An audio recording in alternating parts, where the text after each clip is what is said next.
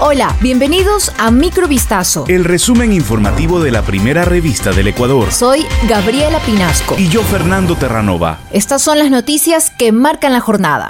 Una cárcel en Ecuador había escapado relativamente de los sangrientos enfrentamientos entre reclusos, hasta que el arribo de un reo peligroso fue la chispa que atizó una masacre con más de 40 muertos. Detrás de eso hay un divorcio entre la justicia y el saturado sistema penitenciario que abona al rastro de sangre de la violencia carcelaria en el país, donde cerca de 400 presos han muerto en poco más de un año, según expertos. La última matanza se consumó la madrugada de lunes en la cárcel de Bellavista en Santo Domingo, donde 44 presos fueron asesinados a puñaladas en sus celdas. Fue la sexta desde febrero de 2021.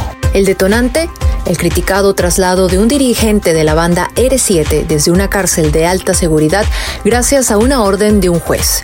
Lea el reportaje completo en vistazo.com.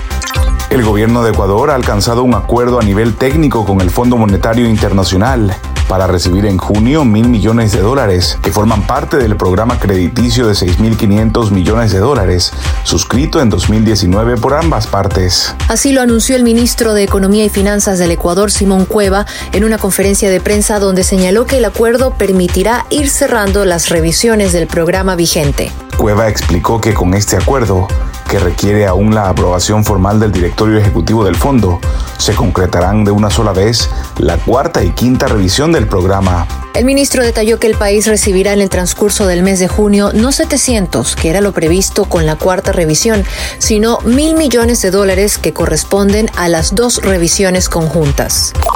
Impulsar la atracción de inversiones es una de las principales políticas del gobierno.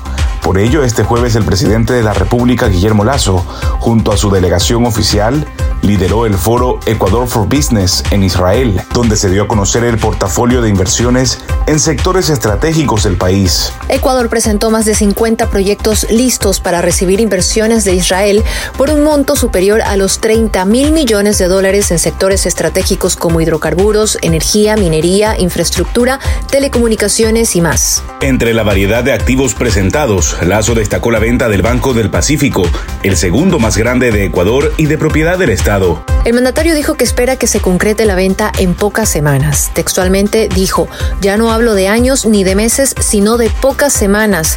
Y destacó a los posibles inversores que este es el Ecuador de oportunidades.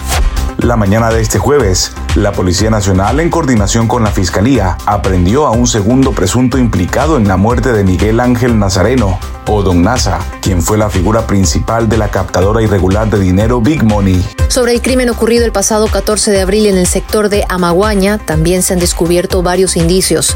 Dos días antes, Don Nasa viajó a la Tacunga y el hotel donde se hospedó era vigilado por un carro que daba la vuelta por los alrededores. Entre quienes estaban en ese vehículo se identificó a Jefferson MM, detenido la tarde de ayer en el Cantón Mejía, mientras que hoy en Quitumbe se detuvo a Eduardo B., quien presuntamente también estuvo en el carro que vigilaba a Don Nasa.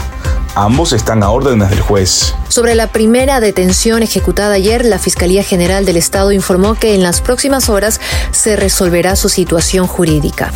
Corea del Norte anunció hoy el primer contagio de la variante Omicron de COVID-19, lo que ha llevado a declarar el estado de emergencia máxima, según informó la agencia de noticias estatal. Las autoridades locales detectaron que las muestras de personas testadas el pasado domingo en Pyongyang que presentaban fiebre concuerdan con la variante Omicron. El líder Kim Jong-un, durante los dos años de pandemia, no había confirmado un solo positivo de coronavirus.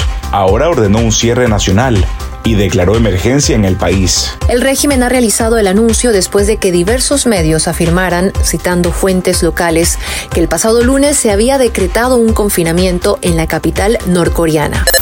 Esto fue Microvistazo. El resumen informativo de la primera revista del Ecuador. Volvemos mañana con más. Sigan pendientes a vistazo.com y a nuestras redes sociales.